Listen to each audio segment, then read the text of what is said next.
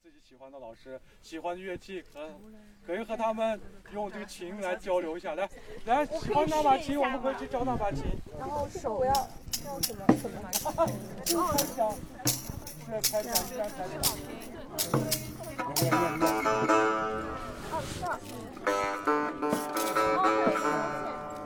一个一个一个弄了，这样这样，哎一个，然后这个哦，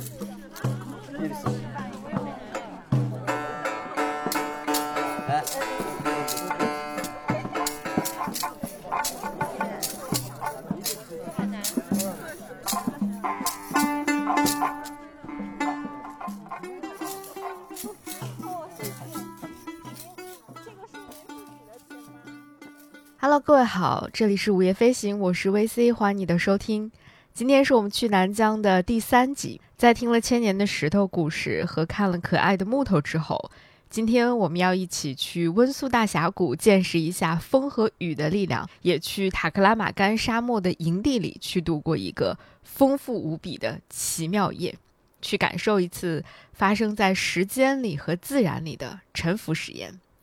在这期节目当中，你可能会听到和之前两集去南疆风格完全不一样的声音素材，因为在南疆，当你走出了城市，走进自然，走进了更加原生态的土地上的时候，你会发现它的丰富程度直接在你眼前爆炸开来。不过，它的开始却是非常非常安静的。呃，我们从库车出发，开车大概需要走上将近二百多公里之后，将会抵达另外一个星球——温宿大峡谷。没错，就是另外一个星球。为什么这么说呢？就是因为在温宿大峡谷当中，它作为一个拥有着庞大丹霞和雅丹地貌的地质遗迹，真的会让你觉得自己就像是来到了一个外星球，去到了另外一个跟地球完全不一样的星球上的感觉。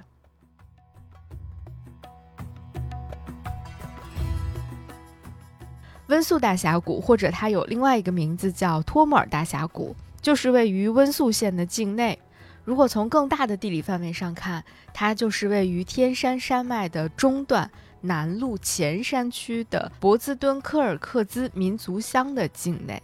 那整个这个大峡谷距离温宿县的县城其实还是有一定的距离的，大概距县城的东北有八十公里左右。它的总面积非常大，有两百平方公里。它在历史上所处的位置也非常的重要，这里曾经是通往南北天山古代驿路木扎特古道的一个必经之地。当地人还有一个给它的名字叫做库都鲁克大峡谷，在维语当中，库都鲁克这个意思是有惊险、神秘的意思，跟这个地方的地形地貌非常的 match，非常的匹配。那温宿这个地方原本它也很特殊，如果你还记得我们在第一期节目当中所提到的玄奘在《大唐西域记》当中曾经提到一个古国的名字叫姑墨的话，那温宿其实就是古代的西域三十六国之一的姑墨国所在的地方。那温宿这个名字呢，在维语当中意思是多水的意思。其实宿在呃维语当中好像就是有类似于水的这个意思，比如说像阿克苏，它就是红色的水。那所以温宿大峡谷这个地方，其实你也可以近似的去理解说，这个地方其实就是在风和水的作用之下而形成的一个特殊的地貌遗址。那今天如果想要正式的进入到温宿大峡谷的深处的话呢，我们需要乘坐，呃景区的摆渡的大巴车，或者是你自驾进去，或者呢你也可以以更高的价格坐越野车，甚至我看到还有人会坐骆驼进去，都是可以的。那在这所有的这个交通方式当中呢，我个人会推荐那些相对行驶速度比较缓慢的交通方式，无论你是。呃，自驾还是坐景区的大车，还是骑骆驼，我觉得都可以，但是一定要比较慢的进入。原因就是在前往峡谷深处的这个这条路上，它的沿途的景色也是非常非常震撼人心的。甚至我觉得某种程度上来说，在我们沿路上看到的这些景观。它带给我的那种震撼程度，甚至要超过我进入到峡谷最深处的那个峡谷底部，也就是大家看到的很多社交网络上最出片的那个区域，也更值得去慢慢的体会和感受的。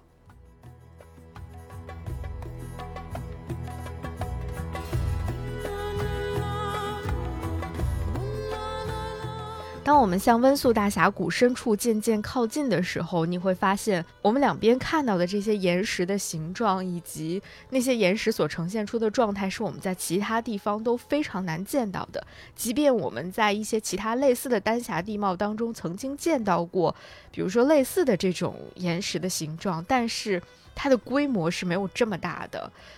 嗯，所以当这些东西突然出现在你眼前的时候，那个效果是非常非常震撼的。温宿大峡谷其实是两千六百万年前内陆湖泊沉积所形成的一个地层，而且它是由距今有一亿多年前的中生代的白垩纪，经过亿万年的洪水、雨水冲刷以及强风的吹拂侵蚀共同作用之下，形成了现在我们所看到的这个地形和地貌。在这个地方，你可以看到中国非常罕见的远古时期的岩岩地质，以及。呃，我们相对来说比较熟悉的雅丹的地貌，以及中国独有的巨型岩溶石地质秘境，所以这个地方被大家称作是新疆的活的地质演变史的博物馆，或者也有人把它叫做地质博物馆。就是你在这一个地方可以看到很多种不同的地质地形和地貌。当然，作为一个对于地质了解的非常少的小白来说，其实我们没有办法一一的去。啊，辨认说哪一个是属于岩岩地质，哪一个是属于雅丹地质，哪一个又属于这个巨型的熔岩石地质，但是给我带来的那种最直观的感受，就是在你前行的道路两边，你会看到那种整体倾斜而下的巨大的山体，你也能够看到由风雨侵蚀形成的那些不规则的山体表面。而且更妙的就是，很多时候这些山体表面所呈现出来的那个形态，会让你恍惚觉得，你好像看到了一座在山上的希腊神庙，你好像看到了一座教堂，你好像看到了一座宏大的清真寺，你好像看到了高耸崎岖的吴哥窟，这是一种特别特别神奇的体验。而且这个真的就是由风、由雨、由时光共同雕凿出来的一个。自然的神庙，但是它和我们人类建造的那些神庙却是如此的神似，如此的形似。这时候你会生出一种很奇怪或者很奇妙的感受，就是这种人造之物和自然之物之间的一些不经意间的相似或相通的地方。然后你就会觉得，哦，人类其实一代又一代，一个百年又一个百年。很多人终其一生，很多帝王将相终其一生想要建造的、想要实现的、想要抵达的东西，其实也不过就是这些。这种感受我很难更清晰的去表达，不知道我有没有传达清楚。就是它会给我带来一种，啊，人类终其一生所完成的，不过就是自然的手笔而已。就是有一种人类终其一生所要去追求的东西，其实大自然早就已经。放在那里了，大自然早就已经塑造完成在那里的，就是那种感觉。那个时候你会觉得，其实自然当中存在着某种很神奇的力量，是一种超越了人类所能触及的边界的一种力量。当这种力量从四面八方以这种巨大的岩石，嗯，非常奇特的地形地貌呈现在你眼前的时候，你会真实的感受到，作为个体的人类。在大自然面前，你只能够选择臣服，你是多么的微不足道，就是这样的一种感觉。而我在这个地方向自然臣服之后的那个结果，就是，嗯，我竟然从进入到峡谷之后，我就再也没有拿出过我的录音设备，直到最后我们离开峡谷的时候，我才突然想起来，这一路上我什么都没有录下来，但是。想到这个的时候，我又完全不会觉得非常的遗憾，因为在整个这个峡谷徒步和嗯充分感受它的过程当中，我觉得那些真正特别值得记录下来的声音，其实都藏在了那些沉寂的岩石里面。我没有办法更好的去传达他们，也没有办法更好的去记录下来他们。我觉得只有你亲自到这个地方来，才能够听到他们。而且，也许不同的人来到这儿听到的声音是不一样的。任何的图片、画面、影像、音频素材都不足以去传递那些无声的震撼。就像我们最后坐车离开峡谷的时候，当时坐在我旁边的好朋友就问我说：“嗯，你说我们是不是也可以像在吴哥窟那样啊，对着树洞、对着这些石头去说出一些悄悄话，去问出一些问题呢？你说我问的这些问题，我问这些上亿年的石头。”的那些小小的人类的问题会得到解答吗？我当时也好像是情境所致吧，我就随口说出了一句：“我说，我觉得石头当然不会回答呀，但是你自己会找到答案的。”现在回想起来，这个对话还挺契合当时的情境的，也挺有意思的。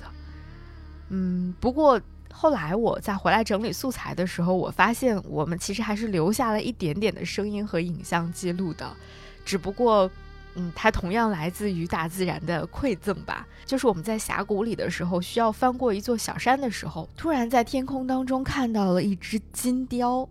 那个大概是我平生第一次那么近距离的看到一只金雕的形态，看到它飞翔的状态。我第一次真正的感受到它振翅的时候，的确是会产生一种难以描述的力量来冲击着你的。以前我总觉得。这种力量大概是，比如自由吧，是一种翱翔天空的自由吧。但显然，这种解读其实掺杂了太多我们人类的情感投射在里面。所以现在，当我真的特别近距离的看到它、感受到它的时候，我觉得，嗯，也许那个东西并不是自由，或者它也许是，我不知道。但我现在觉得，这种力量的来源其实就是力量本身。这种力量是来自大自然的。会回来吗？啊，回来了！这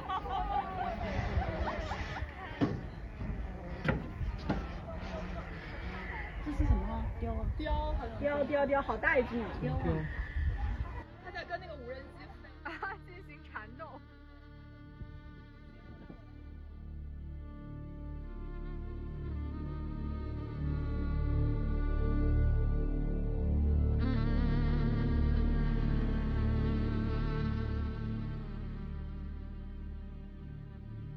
在离开了峡谷，离开了温宿，离开了风和雨雕凿的神庙群之后，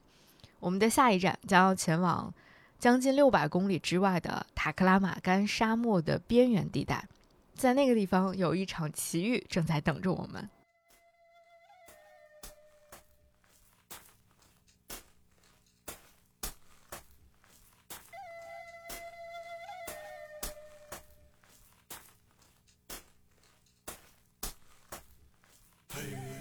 其实提到塔克拉玛干沙漠这个名字，大家再熟悉不过了。塔克拉玛干沙漠的位置大概是在南疆塔里木盆地的中心，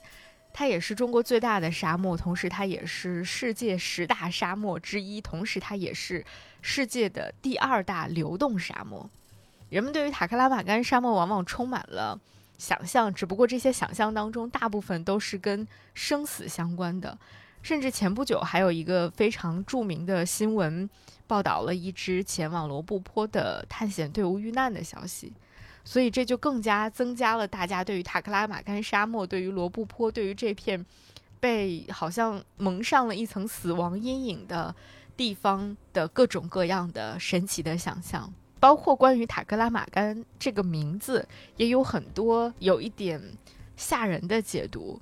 比如说。呃，一个流传比较广泛的解释是说，塔克拉玛干这个词可以分为两个部分来理解。塔克拉和玛干是两个意思。所谓塔克拉就是地下、下面的意思，而玛干它的意思是领域、家园、生活的地方。所以塔克拉玛干这个两个词放在一起的意思就是指地下的城市，地下有座城市，地底下的城市之类的。进而，它又被人们隐喻成了说被诅咒的、淹没在什么沙漠之下的城市、地狱的城市。事实上，塔克拉玛干沙漠并没有传说当中的那么可怕、那么恐怖，但它的确也是对生命某种极限的挑战。其实塔克拉玛干沙漠它的整体的范围的确是非常广的，它的东西长大概有一千公里，南北的宽大概有四百公里，总面积达到将近三十三万平方公里。而与之相对应，它的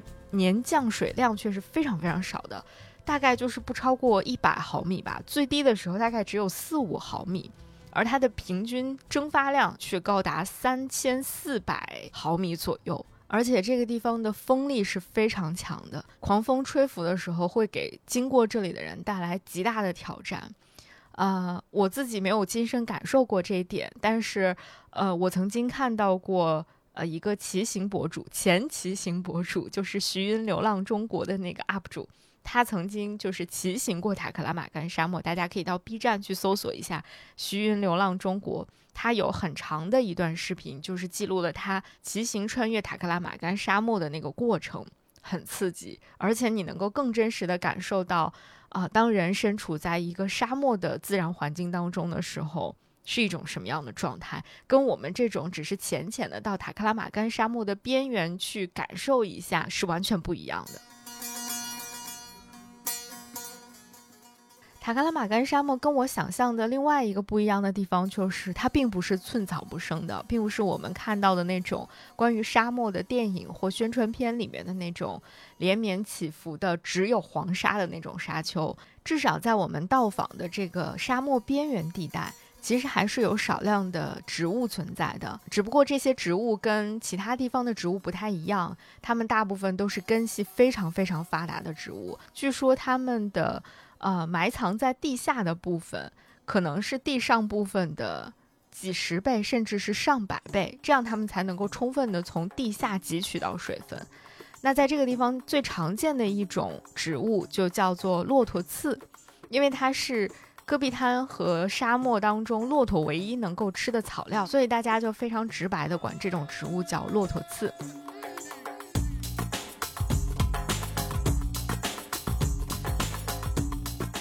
那今天晚上我们将要住的地方，其实是在沙漠边缘的一个营地。那只不过我们的车是没办法直接开到营地里面的，所以最后的一段路程，我们将会坐着骆驼车向沙漠营地靠近。我们眼前看到的这一切，其实都在。打破着我对于沙漠、对于塔克拉玛干的一系列刻板的印象，比如，呃，刚才我们说，也许你觉得塔克拉玛干沙漠是人迹罕至的，是寸草不生的，但实际上不是这样。你可能还认为这个地方有那种细软的沙子和连绵的沙丘，在塔克拉玛干的腹地，在它的中心位置确实是这样的，但是在边缘不是这样的。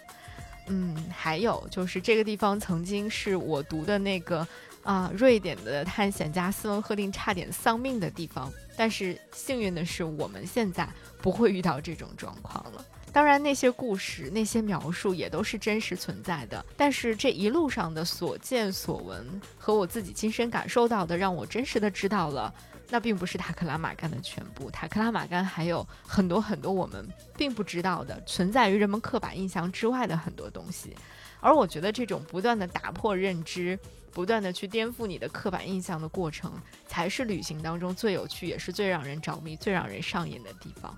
然而，没有想到的是，在此之后，我们关于塔克拉玛干沙漠干旱无比啊，年降水量非常非常稀少的这个刻板印象，大概就在我们抵达沙漠营地还不到一小时的时候，被彻底推翻了，被彻底颠覆了。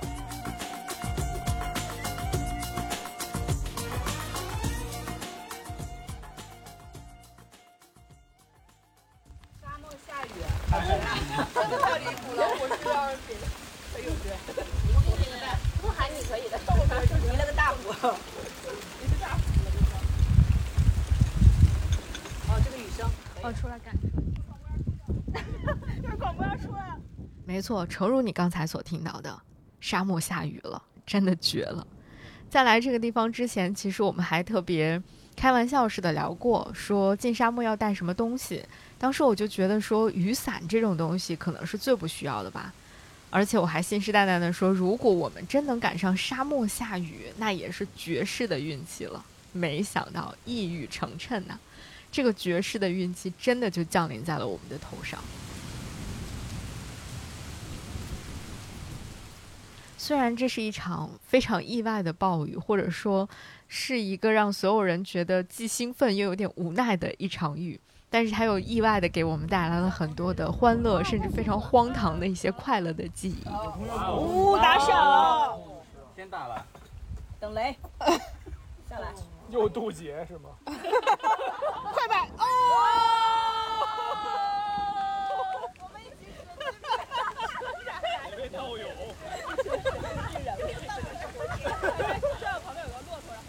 而且坐在那个漏雨的帐篷当中，我们都同时想起了一首歌，里面有一句词，大家都很喜欢。我看过沙漠下暴雨，我们都觉得这一次我们真的看过沙漠下暴雨了，人生真的又圆满了一点点。哇哦，这风，哦，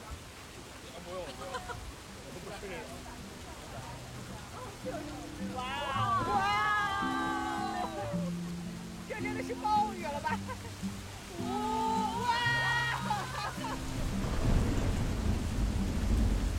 我看过沙漠下暴雨，大海亲吻鲨鱼，穿过黄昏追逐黎明，没看过你。我知道你不会。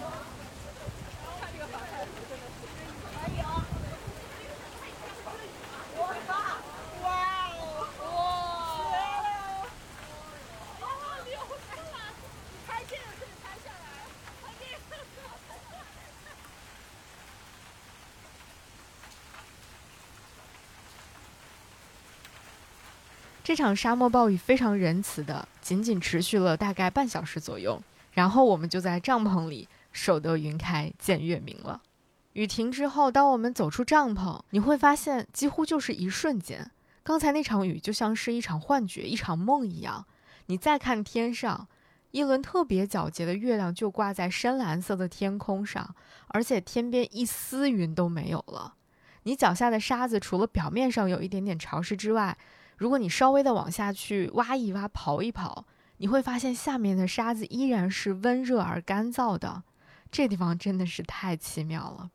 这个时候，沙漠营地的管理员，也就是传说当中的东哥出现了。他说他要带我们去体验一场沙漠奇妙之旅。啊，我们今天沙漠徒步的活动的主题呢，就是让我们回归最自然，感受塔克马干沙漠的夜晚，去感受这个不一样的沙漠体验。那敬畏就是要融入它，去融入它，去感受它，让自己去去融入到这片大自然中间去，你才可以体会到说，哦，真的是感受到这东西。那接下来呢，我们可以把我们的手机拿出来，把它调成静音模式来。没有带任何多余的照明设备，我们就跟着东哥哥一起出发了，向着一个高高的沙丘的方向前进。随着沙漠营地离我们越来越远，营地的灯光也越来越微弱，但是我在这个时候竟然发现，好像也没有我想象当中的那么黑，那么伸手不见五指。然后抬头才发现，原来月光竟然可以这样的明亮，就像天上有谁给你开了一盏灯一样。即使你没有任何的人工照明设备，月光已经足以照亮你脚下的路了。这个可能是我们在城市当中，甚至在村镇里面都无法感受到的很久违的体验。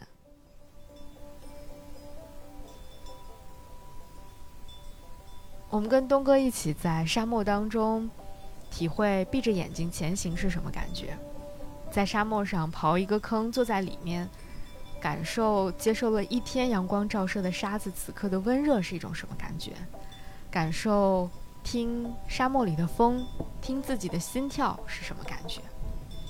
嗯，后来在我们离开沙漠之后聊天的时候，我才知道，原来那天晚上，那个谁都看不清彼此面孔和表情的晚上，那个时刻，不止一个人偷偷的流泪了。嗯，因为那种来自大自然的治愈和抚慰，我们大家都太久太久没有感受到过了。而且那时候你觉得你脚下的这些沙子，跟大海、跟天空没有什么区别，它们都是那种非常辽阔、非常浩瀚的存在，以至于它好像可以容纳一切，可以包容一切，可以让你特别安心的把自己所有的情绪安放在那个地方。只不过不同的是，嗯，你身边特别温热的沙子，跟有点冷的海水，呃，跟没有任何真实触感的天空相比，沙子温热的沙子，会更让你觉得踏实和安心一点。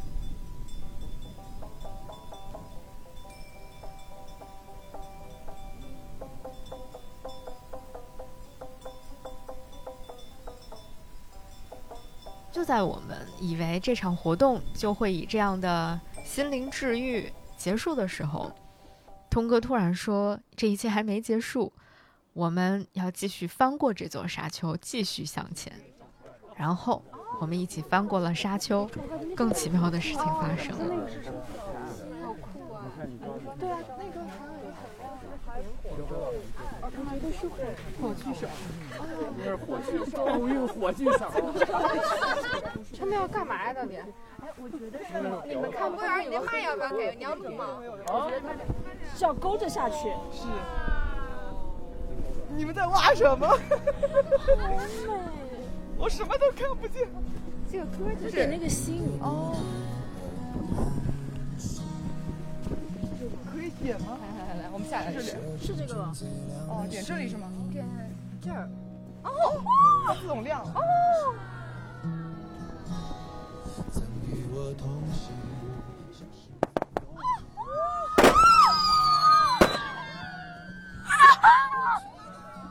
这么浪漫的吗？好了，导演，后面有人了。这也太会了吧！妈呀，哭出来！我踩架了，架了。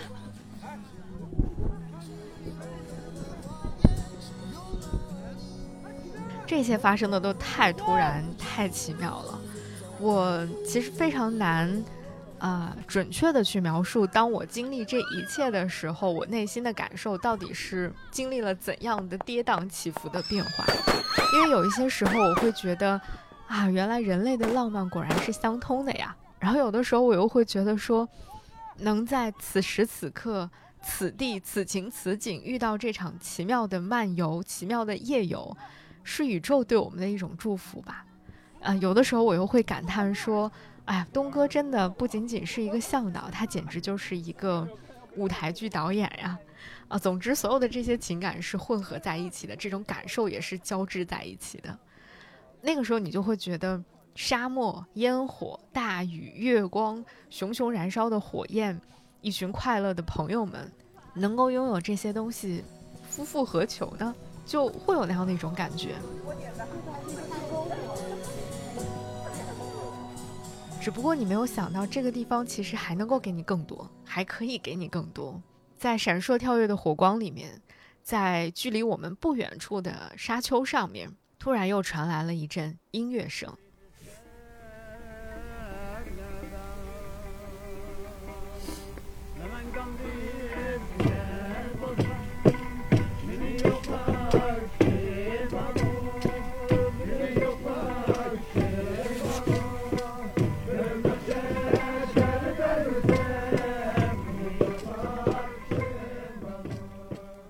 你能想象吗？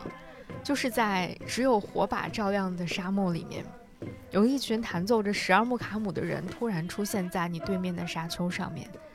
你看不清他们的脸，你只能看到一个轮廓。他们用那种最原始、最粗粝、最真实的嗓音唱出的歌，弹奏出的乐曲，即便你听不懂他们在唱什么，你也会心头一紧，或者会起一身的鸡皮疙瘩。如果说我们在前两集的时候讲到的很多所谓的穿越感，啊，还是需要建立在大量的文本信息阅读和背景知识的了解以及丰富的想象这些东西基础之上的话，那我觉得坐在沙漠里面，看到眼前的这一切，那就不需要任何联想，不需要任何的认知门槛，你只需要看到它，你就能够感受到。时光穿越了，就是你会有一种此情此景，它真的属于此刻，但它又不只属于此刻，它也属于那个漫长的丝绸之路大历史当中的任何一个时刻、任何一个片段都可能发生。因为曾经从这里经过的人们，一定会有一些人在这样的月光之下，在这样的火堆旁边，听过或者是唱过这样的歌，感受过自然的残酷，也感受过它的馈赠。这种感动是不基于任何知识的积累和语言交流的，它就是一种最真实、最切实的感受。文明和情感原来就是这样，跨越山海，跨越时空，在流淌，在绵延的。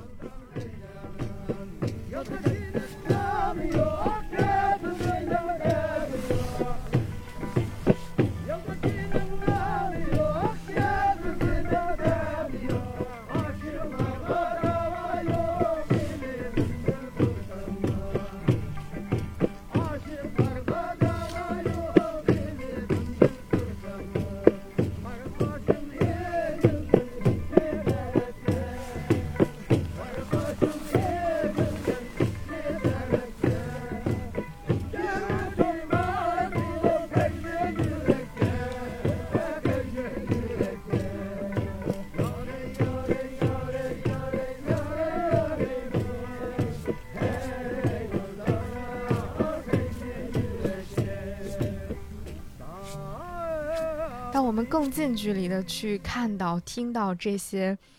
呃，民间艺人们演奏、弹奏、演唱这些十二木卡姆的音乐的时候，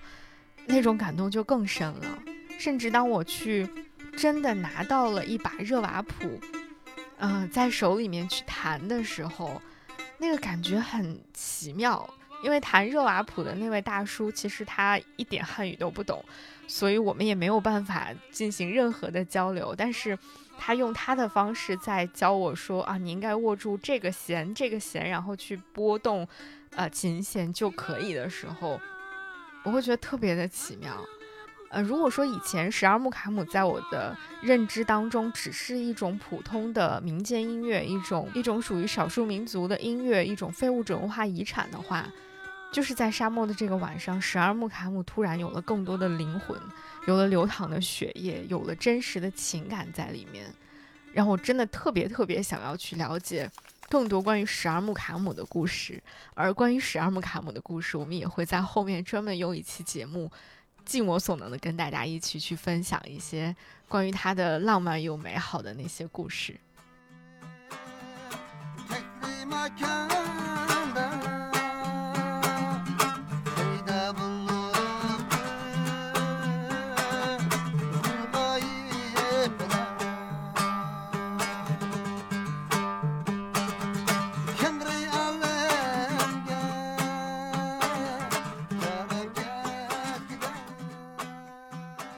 这场沙漠奇妙夜的所谓的正式结尾，就是在我们跟嗯老乡们一起去唱歌跳舞的过程当中结束了。但是这个结尾其实又是另外一场奇妙夜的开端，因为之前的那些经历太过精彩和触动人心了，所以当这些戛然而止的时候，嗯，会让人觉得非常的不舍得，就是你不舍得在这样的大自然的环境里面，在这种奇妙的氛围之下。马上跑到帐篷里面去睡下，你觉得太浪费、太可惜了，所以我们就，啊，趁着月光，趁着星光，趁着晚饭的桌上还有酒，我们就几个人拉了几把椅子，找了一个不会打扰其他人休息的地方坐下，啊，开始一边喝酒一边聊天儿，然后一边看塔克拉玛干沙漠上的星河。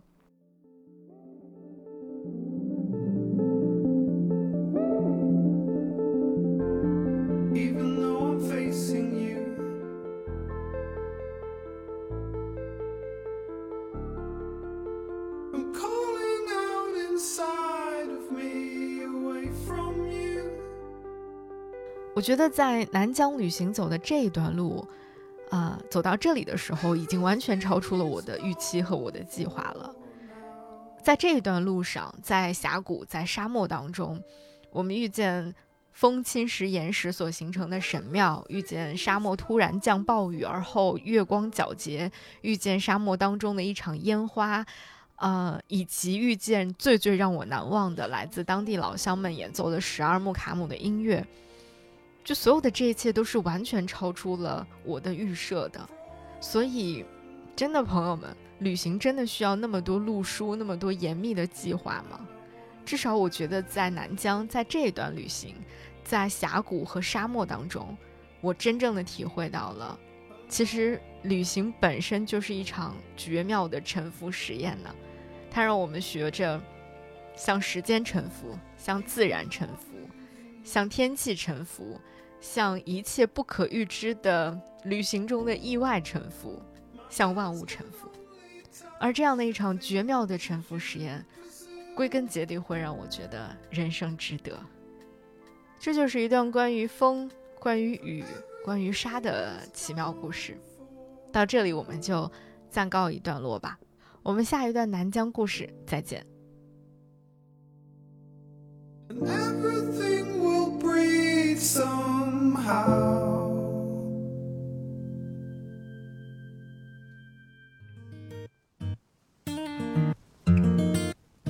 午夜飞行由 Marcast Media 制作出品，我们推荐你在苹果 Podcast 订阅收听。如果喜欢这档节目，欢迎你给出五星好评，也欢迎留言评论。同时，我们的节目也同步更新在 Spotify、小宇宙、喜马拉雅、网易云音乐、QQ 音乐等平台。